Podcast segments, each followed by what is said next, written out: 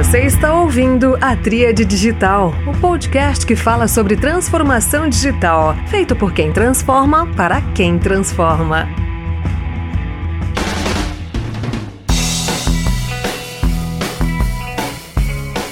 Olá, pessoal. Este é mais um episódio da Tríade Digital, o podcast feito por quem transforma para quem transforma. O episódio de hoje é bastante importante. Eu tenho um orgulho enorme de ter conseguido convidar um sujeito que tem uma vasta história em inovação no setor de saúde. O tema que é recorrente aqui em nosso podcast, que é a transformação digital em saúde e mais especificamente a constituição de ecossistemas, modelo de, de operação em ecossistemas no setor de saúde no Brasil. Já trouxe alguns colegas que conhecem o tema por ângulos diferentes mas sem dúvida nenhuma, meu convidado de hoje, que vai contar a sua história e os ângulos que ele já consegue ver o setor de saúde por ter trabalhado em diferentes empresas e em diferentes formatos, o permitem elaborar. Então, senhoras e senhores, sem mais delongas, seja muito bem-vindo, Clemente Nóbrega. Obrigado, Bruno. Obrigado pelo convite. É um prazer estar aqui com vocês no podcast duas ordens para conversarmos aqui, é, trocar as experiências que a gente tem, os insights que a gente tem formulado, as experiências. Vamos em frente. Clemente, obrigado, cara. Eu queria que você começasse justamente para nivelar aqui a nossa audiência com relação à, à Inovatrix, o que você está fazendo. Então, uma, uma breve apresentação. Nós já trabalhamos numa empresa em comum, né, que é a Mil, então se puder contar um pouco sobre isso. E daí a gente puxa as perguntas na sequência da sua apresentação. Muito bom. Eu, eu, eu sou Clemente Nóbrega, sou físico por formação e prática profissional também, né? Eu trabalhei durante 14 anos como físico no Brasil, fora do Brasil, passei 5 anos na Alemanha trabalhando como físico. Em 1987 eu abandonei a carreira de físico. Não que estivesse chateado com o fato físico, mas porque eu acabei seduzido pelo convite de um empreendedor brasileiro, um grande risk-taker brasileiro, que foi o Edson Bueno, fundador da Mil, falecido em 2017 eu o conhecia por meio de outras circunstâncias aí da vida e acabei cruzando com ele lá na Alemanha, no ano de 1982, se não me engano. E acabamos com conversa vai, conversa dele, começou já naquela época a me, digamos assim, tentar me seduzir para largar a minha profissão, que no fundo era isso, né? era a única coisa que sabia fazer, projetava é, usinas nucleares, núcleo de usinas nucleares, uma coisa que nada tinha a ver com, com gestão, com assistência médica, com nada disso. Mas ele, por alguma razão, achou que eu tinha o perfil para colaborar na Mil. A Mil era recém-criada, a Mil tinha, tinha sido criada em 1978, já há quatro anos, era uma empresa pequena ainda. É, nada aconteceu naquele momento, até porque fui pego de surpresa por esse convite, mas lá na frente, em 1987, já de volta ao Brasil, eu, eu acabei aceitando o convite dele. Ele insistiu, ele, a gente manteve é, um contato né, daquela época para cá, é, até 1987. E em janeiro de 87 eu comecei lá e acabei construindo uma carreira nova, aprendi as coisas da gestão, aprendi coisas de inovação. A meu era uma empresa extremamente dinâmica, né, muito ambiciosa, que tinha a pretensão de se tornar referência, não só brasileira, mas mundial, né? Então eu entrei em um ambiente que possibilitava para quem tinha curiosidade, que queria aprender, é, de, de desenvolver essas coisas, né? E eu me tornei diretor da Mil depois de algum tempo e pude ajudar a empresa aí durante 14 anos, até o ano 2000, foi o ano que eu saí de lá, depois de ter uma trajetória bastante bem sucedida lá como diretor de marketing, né? E a partir daí eu me dediquei só ao que eu faço até hoje, que é pesquisar, fazer consultoria, formular mecanismos, ou digamos assim, ferramentas, abordagens simples que as pessoas possam entender, as pessoas das empresas, das organizações, para transformar em suas realidades. Então a gente chama isso de inovação, né? E a gente tem uma, uma coisa pragmática com relação à inovação. A inovação tem que gerar valor, um valor que antes não era gerado. O valor é algo é, mensurável em dinheiro, quando a gente está falando de empresas com fins lucrativos. Então, a inovação é, um, é, é, dinheiro novo, é a maneira que a gente usa concisamente para definir a, o tipo de atividade que a gente faz. Então, isso é materializado aí por meio de, de, de, de livros. Eu estou lançando meu décimo livro agora, né? Décimo primeiro, na verdade, né? Chamando o Novo Mercado da Saúde. e, e, e palestras, e consultorias, e formulação de ferramentas, de metodologias, é, essas coisas, né? Isso é que é, que é o, o, conjunto de atividades que nós colocamos em 2010 num livro chamado Inovatrix, que hoje dá nome à empresa. A empresa é uma empresa da Inovatrix, é dedicada à inovação, mas nos últimos anos a, a inovação que nos interessa abordar e experimentar é em saúde. É, a gente quase não tem feito coisas fora da saúde apesar de ser uma metodologia bem geral. Então você poderia perguntar por que saúde? Porque saúde é, é uma das poucas atividades econômicas, né, que um dos poucos setores, vamos dizer assim, da, da, da atividade econômica em que não tem havido ganhos de produtividade. As coisas ficam mais caras e a qualidade não aumenta. Então, é, o, o, acesso fica cada vez mais dificultado ao longo do, medida que o tempo passa, coisa que não aconteceu em, grande parte, em praticamente todos os outros setores. A nossa busca é a, é a busca do porquê disso. O que, é que a gente pode fazer para que a saúde inove, para que a saúde seja melhore a qualidade do cuidado dela, né? o cuidado das pessoas, o cuidado da saúde, dos tratamentos, etc. E os preços fiquem mais baratos. Isso significa geração de valor para gente. Excepcional, Clemente. Muito bacana. Eu, quando fui trabalhar na Mil, uma das coisas que me brilhou o olho foi justamente uma das propagandas né, da Mil, que tinha os helicópteros, assim, as ambulâncias e aquela coisa toda da Mil com certeza tem seu dedo nisso e, Não, e essa tem. imagem essa imagem ficou e me levou a trabalhar na Mil e uma das fotos que eu tenho é justamente com a equipe de socorro numa das ambulâncias da Mil, né? Legal. É, então, para mim, foi a realização de um sonho, eu que sou filho de, de médico. Clemente, eu quero conectar com a primeira pergunta, justamente considerando a sua abordagem prática para inovação, geração de valor, explicasse para a nossa audiência o que, que são os ecossistemas em saúde, né? O que que esses temas, eu tenho lido seus textos e acho incrível a maneira que você coloca exemplifica. Então, se você puder basicamente explicar o que, que é isso no Brasil, seria valiosíssimo para a nossa audiência. A ideia de um, de um ecossistema de saúde é uma ideia relativamente nova, né? Como proposta de organização prestadora de serviço. Né? Usa-se esse tema ecossistema em qualquer contexto de negócio. Por exemplo, existe um ecossistema da indústria automobilística, das montadoras, dos seus fornecedores, enfim, o conjunto de atores, né, de empresas, de prestadores de serviço que colaboram, são orquestrados, então, pela montadora lá, para produzir os diversos, os diversos componentes dos automóveis que são vendidos. Então, a ideia do, do ecossistema é simplesmente integrar as diversas partes necessárias para se produzir um produto ou fornecer um serviço, integrar, nota a palavra-chave, a palavra-chave é essa, dentro de uma mesma visão, em função, ou seja, com o objetivo de entregar um resultado bacana para quem vai usar aquilo, seja produto ou serviço. Em saúde, Bruno é, e, e amigos, essa ideia nunca, nunca foi uma ideia popular, quer dizer, coisas que já aconteceram em, em vários outros setores, né? Tem o automobilístico, a gente podia citar qualquer outro, telecomunicações, aeronáutica, etc. Não, não tem isso em saúde. Saúde se, se evoluiu historicamente, então estou falando especificamente da prestação do cuidado médico. Não estou falando do saber médico, não estou falando da medicina, das técnicas médicas, das descobertas terapêuticas, dos novos medicamentos. Tudo isso avançou extraordinariamente. Mas as maneiras de se prestar serviço ao paciente, ao, ao usuário, elas não, elas não, elas são essencialmente as maneiras que havia um século atrás. É, é incrível isso. Né? A concepção da prestação de serviço.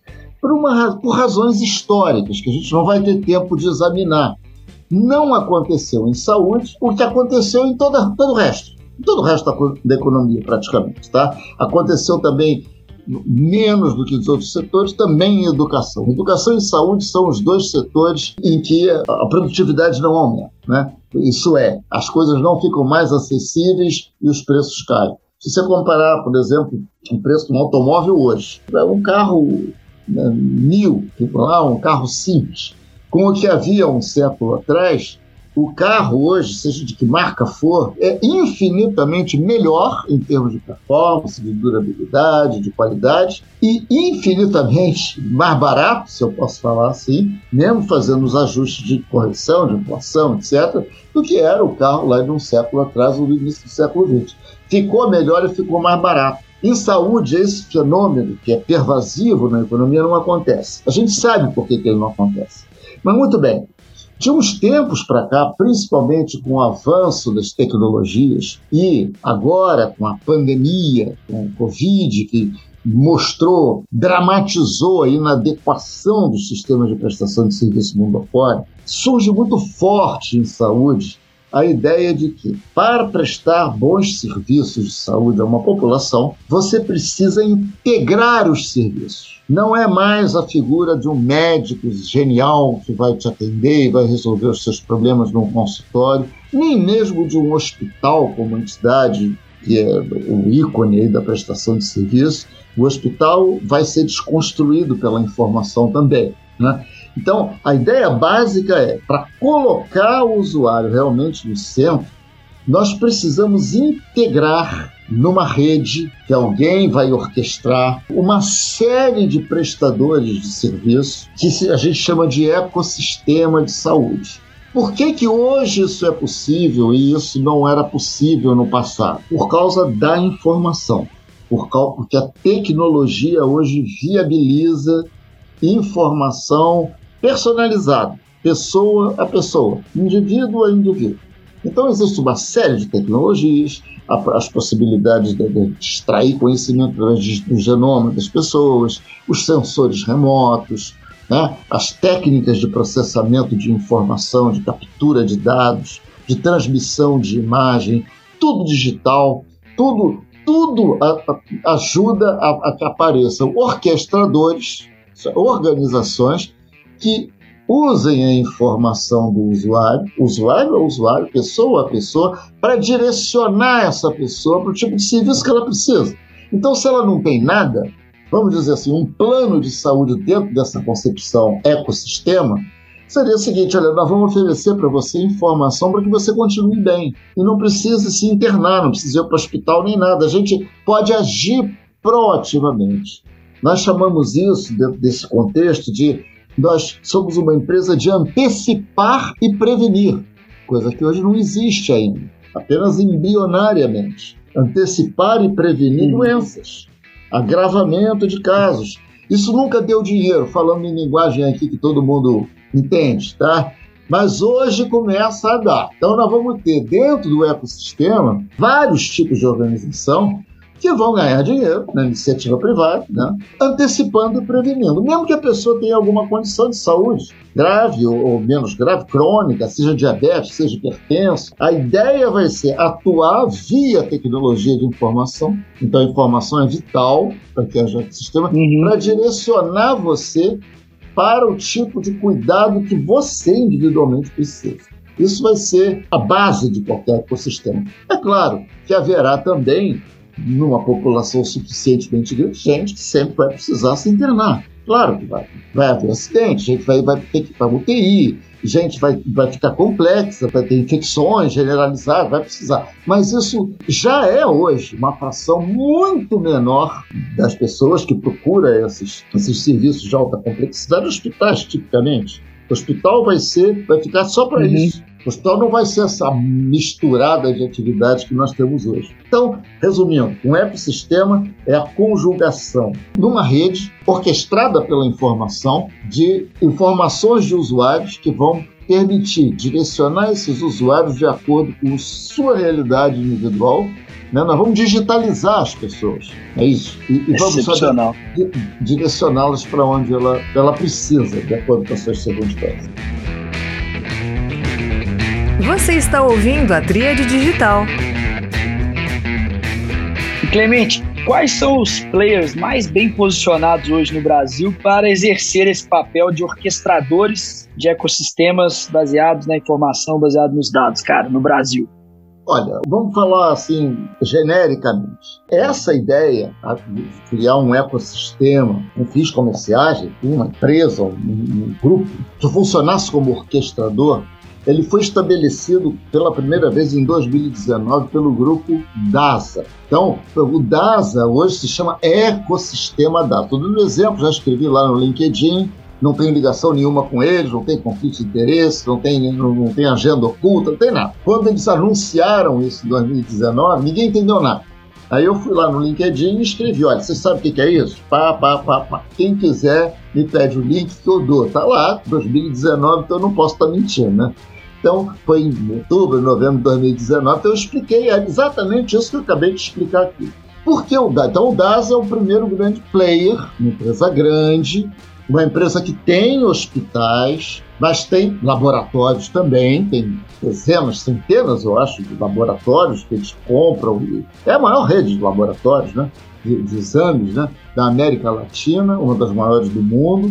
Então, qual é a ideia deles? Como nós fazemos milhões e milhões de exames por ano, e não só laboratório, mas imagem também, outras coisas, nós temos informação para processar, para usar inteligência de dados, para usar algoritmo, para usar inteligência artificial. E fazer isso que aqui o Clemente acabou de dizer, né? direcionar cada pessoa, antecipar a necessidade de pessoas. Reparem, a ideia de prevenir, prevenir, antecipar e prevenir Tá? Se a pessoa precisar, vai para um dos hospitais, em casa tem um hospital. Mas a ideia é atuar preventivamente. Então, eles têm na estrutura deles, fortemente baseada nessa ideia de inteligência de dados oriunda dos seus exames e de outras fontes que eles têm, para poder orientar as jornadas dos pacientes. Não são um plano de saúde, tá? Eles não são. Eles são uma empresa que pergunta sobre uma inteligência de dados de saúde e tal, apesar de terem hospitais também. Isso é um, um grande grupo. Um outro grande grupo que está no extremo oposto dessa lógica é a Reddor, que é a maior empresa de saúde do Brasil. A Reddor hoje está beirando os 60 hospitais. A Reddor não é um ecossistema, não se propõe a ser um ecossistema.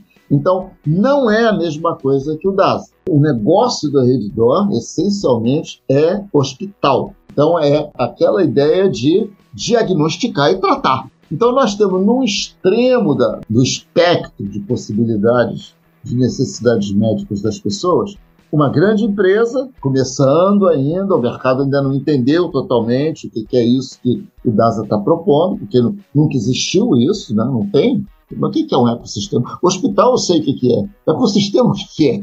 Né? Então, nós estamos nessa fase. Né? Nós temos nesse extremo o, o, o DASA atuando mais, digamos assim, com uma ênfase maior em antecipar e prevenir. No outro extremo, nós temos o, o grupo DOR, né? uma potência que cresce agregando hospitais à sua rede e, essencialmente, é, o seu economics, né, o seu modelo de negócio, é direcionado para diagnosticar e tratar, não para antecipar e prevenir. Agora, o interessante é que no meio dos dois está aparecendo milhares de startups com uma proposta muito mais próxima em termos conceituais do que o DASA faz do que o do DOR. Então, são startups, health techs em saúde, do Brasil hoje há mais de mil. Grande parte delas surgiu nos últimos anos, nem todas são planos de saúde, mas um exemplo sobre o qual eu já escrevi é o da Alice, que pretende ser um plano de saúde. Eles não gostam de se chamar plano de saúde, não. Fazem muito bem. Plano de saúde é uma ideia velha, tá? Eles preferem se denominar gestores de saúde. Mas a ideia básica deles também é atuar antes, antecipar e prevenir para que o doente, paciente, usuário ou constituinte, como você queira chamar, não precise de internação, que é onde está o grande custo, onde está, digamos assim, o, o extremo da complicação em saúde. Então nós temos DASA no extremo, DOR no outro extremo, no meio, é, uma série de propostas, Alice, SAMI, Leve Saúde, uma série de propostas novas que estão ainda em estado embrionário, sem contar aquelas dedicadas a linhas de cuidado específicas, né? como são, por exemplo, empresas que só tratam de diabetes. Existe hoje, elas concentram o seu conhecimento no tratamento de diabetes para evitar exatamente que a situação do diabetes agrave e ele, ele precise, eventualmente, ter que amputar uma perna. Né? Nunca houve empresas desse tipo. Ou então empresas dedicadas a cuidar de, digamos, idosos, idosos frágeis, que estão aí, que têm problemas ortopédicos, têm problemas neurológicos, têm problemas de todo tipo. E nunca houve no mercado da saúde organizações especializadas nesses tipos de saberes. Essa uhum. oncologia é outra. Com o envelhecimento da população, antigamente as pessoas morriam aos 70, 70 e poucos anos, hoje não morrem mais. Mas, em compensação, a carga de doenças crônicas que essas pessoas carregam é, é enorme, então elas precisam de cuidado. O plano de saúde tradicional não sabe cuidar dessas coisas. Ô Clemente, poxa, cara, isso é espetacular. Acho que você fez um posicionamento aqui estratégico entre, e aí falando de uma forma genérica também, né? Entre o antecipar e prevenir e o diagnosticar e tratar. Então, é, e nesse exatamente. meio aí, em gradações diferentes, você exatamente. tem novas opções de, de cuidado, né? As startups, você citou algumas aqui e tal. Eu queria te perguntar, cara. É, pois é. Eu queria te perguntar sobre os planos de saúde e a lógica das empresas custeando os planos, porque eu estou numa startup hoje, cara, eu mais ligado a antecipar, prevenir, mas assim, num meio moderado, né? Mas eu falo assim, cara, a empresa já paga o plano de saúde. Ela não é que ela foge dessa lógica, cara. Não tem dinheiro novo na saúde, né? Já, já, você já não. falou no início sobre ineficiência. Exato. Então, seguimos ineficientes. É, seguimos com ineficiência. Plano de saúde, cara, onde que está o espaço aí? É, o plano de saúde tradicional, eu não, eu não sou um crente na sustentabilidade do modelo de saúde tradicional, do plano de saúde. Por quê? O futuro pertence ao antecipar e prevenir, por causa da informação. Quando a, a gente permite a informação entrar no sistema, ela entra, desconstrói o que está lá. Isso aconteceu em todos os setores e está acontecendo agora em saúde. O primeiro pezinho na porta, digamos, foi aí a, a, a telemedicina, que sempre foi proibido, sempre foi restrita, submetida a uma série de restrições. Com a emergência da pandemia, situações de emergência e o aparecimento da pandemia, é, a regulação teve que afrouxar e falar, não, vamos tratar remotamente. Entrou o tratamento remoto para as condições e agora não sai mais. Botou o pé na porta e entrou. Então, o, é uma demonstração de que você pode obter bons resultados, excelentes desfechos, como a gente fala, independentemente do médico estar tá colado no paciente face a face. Para grande parte das circunstâncias médicas, não todas. Ninguém está dizendo que qualquer coisa pode ser resolvida remotamente. Tá? Então, isso, isso é um exemplo do que a gente falou. A lógica da empresa do plano de plano de saúde é a lógica do seguro. Eles são bons em fazer gestão de risco. Eles não olham para o indivíduo, indivíduo a indivíduo. Vamos, vamos falar claro aqui. Eles olham para quanto está custando o sinistro de uma determinada carteira ou do, do determinado grupo de usuários. Eles olham para aquilo e falam, estão gastando demais, vamos aumentar o preço. Pum, aumenta o preço. Eu posso estar simplificando aqui, talvez alguns não achem, mas, mas essencialmente é isso. É uma lógica de olhar o risco e, e, e como é que está a sinistralidade daquilo. A sinistralidade é o grau de uso. Eles não são bons em antecipar e prevenir. Poderiam ser, hein? porque tem gente muito boa, tem tecnologia muito boa, tem dinheiro pra caramba, mas não conseguem fazer o antecipar e prevenir no nível que é necessário. Tá? Então, você perguntou das empresas. O agente que, pode mudar, forçar a mudança desse sistema são as empresas, não os planos de saúde. As empresas que contratam os planos de saúde. Porque elas são responsáveis por mais de 70% das contratações, das receitas dos planos de saúde, vamos dizer assim. Então elas teriam um poder enorme para exigir que os planos de saúde que elas viessem a contratar adotassem práticas antecipar e prevenir. É do interesse delas, elas que pagam, elas têm esse poder. Quem paga tem muito poder. Só que elas acabam, algumas já fizeram isso, mas muito poucas que assumiram a necessidade de não terceirizar seus planos de saúde, as decisões para plano de saúde. Isso quem tem que fazer é a empresa. E o começo disso é a exigência que elas devem estabelecer de que os planos de saúde delas se comprometam com resultados para seus funcionários. Esses resultados são dois níveis: quem não tem nada na população de uma empresa, o plano de saúde deve se comprometer a ajudá-los a continuar não tendo nada. E aqueles que estão doentes serão direcionados pela operadora, pelo plano de saúde, para os tratamentos mais custo-efetivos, aqueles que geram mais valor. Então a operadora deveria se transformar numa orquestradora. Mas não vai acontecer. Nós estamos tendo notícias de que grandes operadoras, a própria Mil, pertencente ao, ao UHG, estaria saindo do Brasil, parece que está mesmo, porque não consegue se adaptar a esse tipo de, de lógica que a gente está falando. Perfeito, Clemente. Acho que Cara, sua, sua didática é impressionante, cara. Eu, eu adorei esse antecipar e prevenir, diagnosticar e tratar dentro dessa lógica de seguro, né, que as operadoras trabalham e com relação aos resultados, né, que as empresas podem exigir cada vez mais dos planos. Deveriam é... já estar exigindo, Bruno. Exato. É, é quase exato. incompreensível o não grau esteja. de apatia dos pagadores. O cara paga, o dinheiro é dele. É. Né? Mas É. eles não fazem. Então, Ainda é, quem então na população das empresas, quem não tem nada, não tem nenhuma doença, continuar assim e quem está doente ser encaminhado, né, direcionado para um tratamento de custo efetivo, né, como você colocou, Que, que gere valor. Né? Um tratamento que gere que- valor. Que, Isso. não, que gere gere, valor. valor. Isso é, que, que se obtenha os melhores resultados possíveis na, na, na condição médica que a pessoa Uhum. está, pelos custos mais baixos para quem paga. Isso é geração de valor. É isso que é geração de valor. Perfeito. Clemente, eu quero colocar um tema aqui que talvez ainda seja incipiente no, no Brasil, mas que se alguém sabe sobre isso, provavelmente é você, né, cara? Um dos caras, que é essa questão aí do Open Health, a abertura de dados em saúde, abertura de que dados, né? Abertura dos dados dos prestadores para beneficiar o mercado, né? Eu, né, o seu Exato. texto é maravilhoso sobre isso, cara. Divide com a turma aqui, porque é muito legal. prazer. É muito prazer. Essa ideia do Open Health é uma, é uma iniciativa para propiciar que aconteça em, em saúde algo que já acontece na indústria bancária há algum tempo, né, do Open Banking, né, que é o usuário, a partir dessas informações do usuário, poder eh, divulgar seus dados, né, e aí ele pode escolher para onde ir. As empresas prestadoras de serviço podem competir por ele.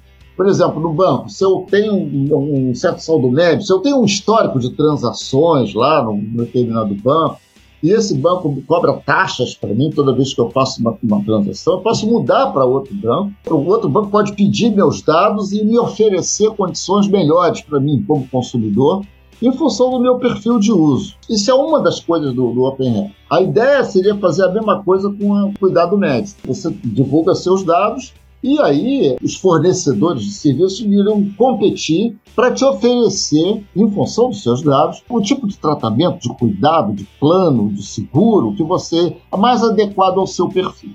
Muito bem. A tese é mais ou menos essa, estou simplificando um pouquinho, mas é por aí. Qual é o medo do pessoal? Ao saber dos dados dos usuários, as empresas de saúde, planos de saúde, principalmente visão mais tradicional, só vão aceitar quem tiver saudável, quem não representar risco de sinistro alto, de uso alto. E isso, é, obviamente, não é a intenção um sistema como esse. Como eu falei lá no, no, no artigo, o que tem que acontecer para um sistema desses funcionando é duas coisas. É o usuário, divulga seus dados e os prestadores de serviço divulgam seus dados. Repare, Bruno, nós estamos conversando aqui no dia 23 de fevereiro de, de 2022. Hoje aconteceu um julgamento numa instância do Supremo Tribunal aí, é, sobre a seguinte questão relativa a plano de saúde. É o famoso rol da ANS. A ANS é a Agência Nacional de Saúde, que estabelece uma lista de procedimentos, de medicamentos, enfim, de intervenções que os planos de saúde são obrigados a cobrir. Muito bem. Tem havido um movimento para que a ANS considere esse rol de procedimentos, medicamentos, intervenções, esse rol, ele ser, digamos assim, é, é isso que o plano tem que cobrir. Existe até um nome técnico para isso, tá? Não apenas é um exemplo do que o plano tem que cobrir, né? Então, é, é isso, isso, isso, isso. Hoje há o rol, mas ele não é assim, impositivo. Você tem que fazer isso porque o plano de saúde tem, tem que pagar por isso, assim, assim. Ele, ele deixa em aberto. Se você tem uma necessidade, por exemplo, uma condição em que seu médico recomende um tipo de intervenção ou de remédio que não está no rol, quem paga lá, a operadora que paga, pode reclamar, mas vai acabar sendo obrigada a te dar aquele medicamento, aquele tratamento, porque ele é comprovadamente, algum médico diz que ele é melhor para os resultados. Então repara como a discussão está, como é torto esse sistema nosso. A discussão é sobre se vai ser mandatório, é obrigado a só pagar pelo aquilo que está é, no rol, ou se vai continuar sendo como é hoje, que é apenas uma um, uma coisa exemplificadora. É de isso, esse tipo de tratamento a operadora tem que pagar. É uma discussão só sobre dinheiro, só sobre dinheiro. Ninguém está falando, ninguém toca no, no essencial. O agente deve pagar por aquilo que comprovadamente entrega os melhores resultados para as necessidades que a gente tem. Então, a discussão que está havendo, e houve demonstrações em Brasília, etc., é isso. No momento que se fixar um rol impositivo, né, dizendo paga por isso, isso, isso, isso, e não por aquilo, aquilo, aquilo, aquilo outro, os planos de saúde, na sua visão tradicional, na sua concepção tradicional, só vão pagar por aquilo. Por exemplo, drogas novas, terapias novas, nada disso vai entrar naquele rol. Em princípio, em princípio, tá? E aí tem muita gente reclamando, porque tem uma porção de coisas, de, de, de, técnicas, de intervenções, de tratamentos, de remédios, que produziriam resultados melhores e não serão cobertos. Eu vou ter que pagar, eu, consumidor. Então, como é que se resolveria isso? Parando de falar só de dinheiro e falando de dinheiro acoplado a resultado. Aí, tudo bem. Você gosta do Mercedes-Benz? ou de um BMW? Eu gosto, adoro. São carros baratos? Não, não são carros baratos. São carros que custam caro, mas entregam um desempenho que aqueles que os compram acham adequado.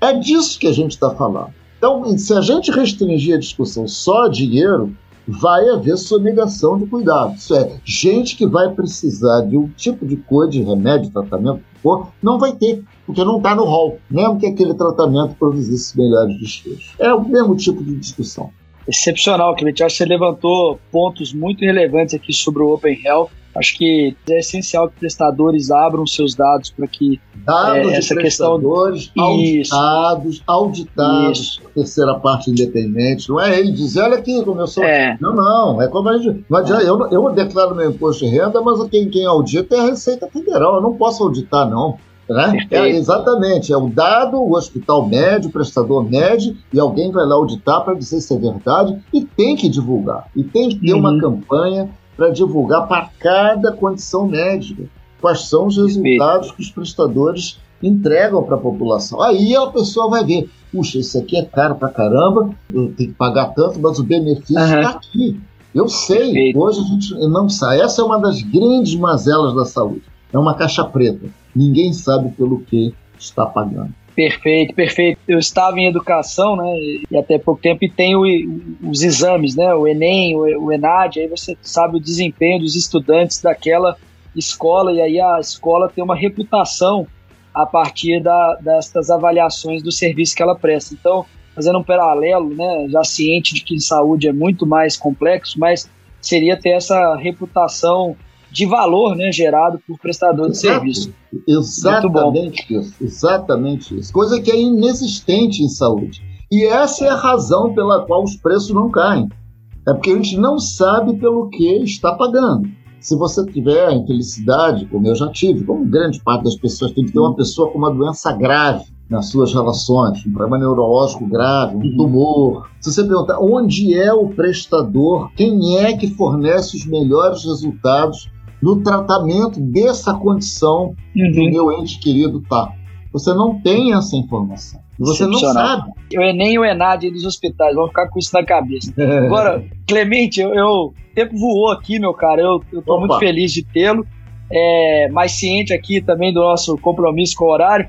Cara, queria te abrir para você dar suas palavras finais aqui, sua orientação para a turma seguir daqui em diante sozinho. Você já falou do seu livro, né? Do seu décimo livro, que você está lançando. Então, cara, te abro o microfone aqui para suas palavras finais. Eu fico muito grato aqui, Bruno, a vocês todos, ao, ao convite para participar aqui do podcast. Meu livro mais recente se chama O Novo Mercado da Saúde e o Novo Médico, Clemente Nóbrega. Ele está é, à venda já na, na Amazon, nesse momento apenas a edição digital, né?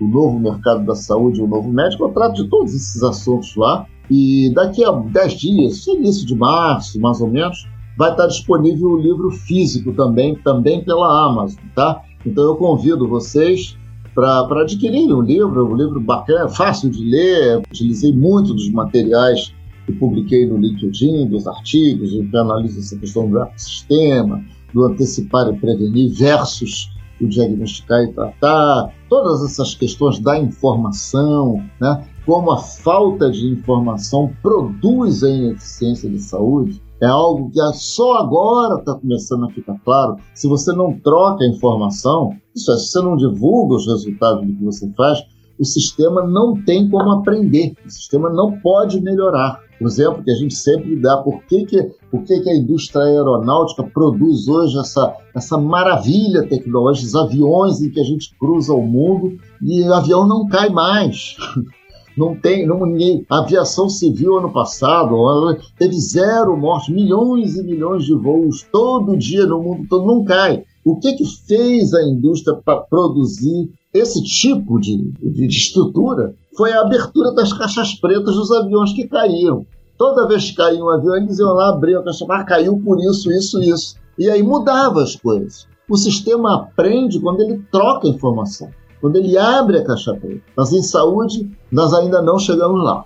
Vamos chegar quando as caixas pretas foram abertas. Muito obrigado. Me acompanhem lá no LinkedIn, basta entrar lá no LinkedIn, que é o meu, digamos assim, repositório de conteúdo principal. Eu gosto mais de escrever ali. Então é só botar lá Clemente Nóbrega e você vai encontrar muito material. Tem vídeo meu lá. Hoje mesmo publiquei um vídeo é, sobre gestão, gestão da saúde, outras coisas tem artigos, tem, eu publico quase todo dia. Então vai ser um prazer contar com vocês. Muito obrigado, Bruno. Conte comigo. Excepcional, Clemente. Oh, essa analogia é maravilhosa da caixa preta, que os aviões não caem mais porque cada queda gerou um aprendizado e isso foi sendo exatamente. melhorado. Cada queda evita a queda seguinte, né? Exatamente, exatamente. Essa frase não é minha, esse, esse exemplo é do Nassim Taleb, um autor que eu cito uhum. muito. E aí ele que analisa as coisas assim. Então a indústria não é um engenheiro genial, não é um projetista espetacular. Não, é, é a caixa preta. É a caixa preta. Se você olhar para aqueles juncos chineses, aqueles, aqueles barcos, aquele sistema de velas complexos, né? quem projetou aquelas maravilhas tecnológicas também, né? foi o oceano que porque o, o oceano fazia afundar os barcos que não tinham o design adequado. Então, as pessoas mudavam o design do barco até que ele ficasse estável. Essa é uma ideia importante, muito importante. A gente não aprende nada se a gente não for exposto ao erro que é cometido. Mas em saúde não existe esse mecanismo. É isso que nós estamos trabalhando para conseguir. Excepcional. Muito obrigado, Clemente. Pessoal, com isso encerramos mais um episódio da Tria Digital. Todas as quartas-feiras um novo episódio e sempre uma aula com alguém que realmente está fazendo a transformação em seu setor. É, Sigam-nos nas redes sociais, no Tria.digital, no, no Instagram, para acompanhar os nossos conteúdos publicados. Muito obrigado.